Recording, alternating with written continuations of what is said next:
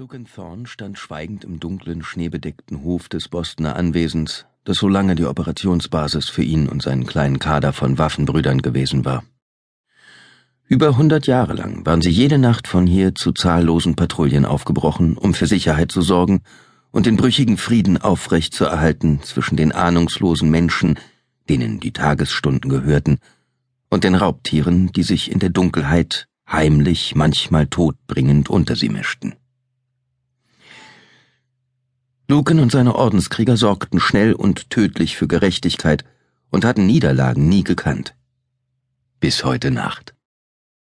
Dafür wird Dragos bezahlen, knurrte er durch die Spitzen seiner hervortretenden Fänge. Lukens Augen glühten bernsteingelb, als er über den weiten Rasen auf die helle Kalksteinfassade des Herrenhauses im neugotischen Stil starrte.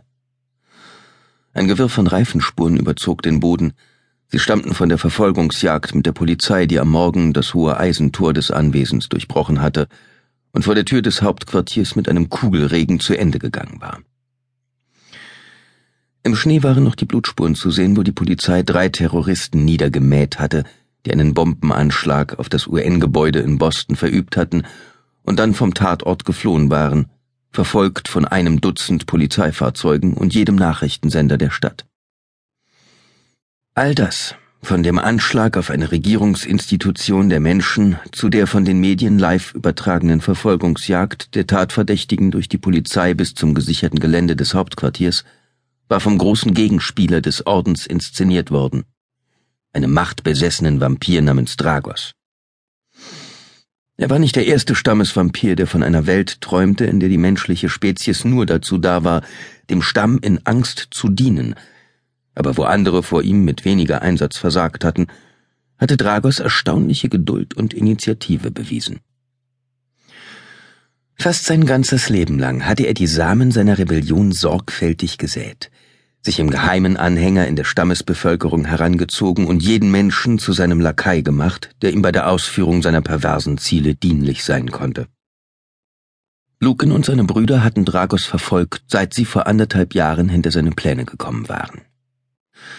Es war ihnen gelungen, ihn zurückzutreiben, jeden seiner Schachzüge zu vereiteln und seine Operation empfindlich zu stören. Bis heute.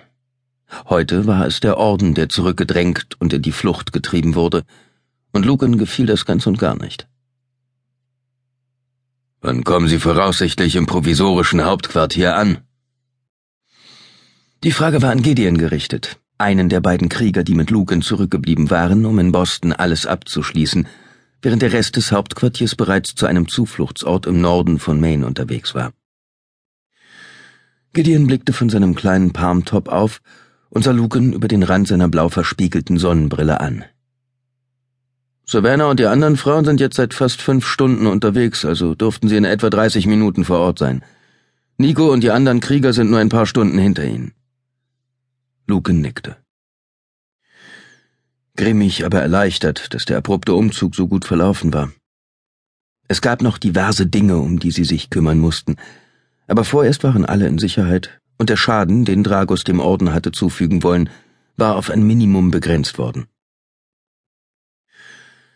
Neben Luken bewegte sich etwas. Tegan, der andere Krieger, der mit ihm zurückgeblieben war, kam von seiner letzten Überprüfung des Grundstücks zurück. Gibt es Probleme? Alles im grünen Bereich. Taggins Gesicht zeigte keine Emotionen, nur grimmige Entschlossenheit.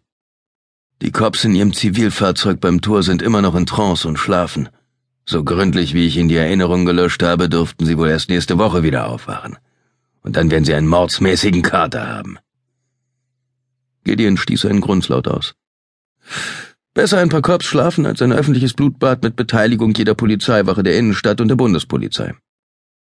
Kannst du laut sagen, sagte Luken und erinnerte sich an den Schwarm von Cops und Reportern, die am Morgen das Grundstück überflutet hatten.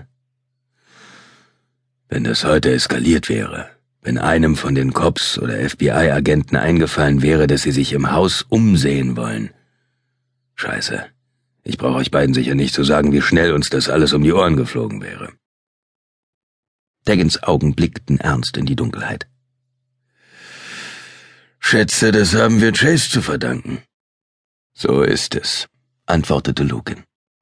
Er war über 900 Jahre alt, aber er wusste den Anblick von Sterling Chase, wie er aus dem Herrenhaus direkt ins Fadenkreuz dutzender schwer bewaffneter Polizisten und Bundesagenten geschlendert war, würde er für den Rest seines Lebens nicht vergessen. In diesem Augenblick hätte er mehrere Tode sterben können. Wenn nicht durch die Adrenalin befeuerte Panik der bewaffneten Männer, die im Hof versammelt waren, dann durch die halbe Stunde in der prallen Morgensonne. Aber offensichtlich war das Chase völlig egal gewesen, als er sich von den menschlichen Behörden Handschellen anlegen und wegführen ließ. Indem er sich ergeben, sich persönlich geopfert hatte, hatte er dem Orden kostbare Zeit erkauft.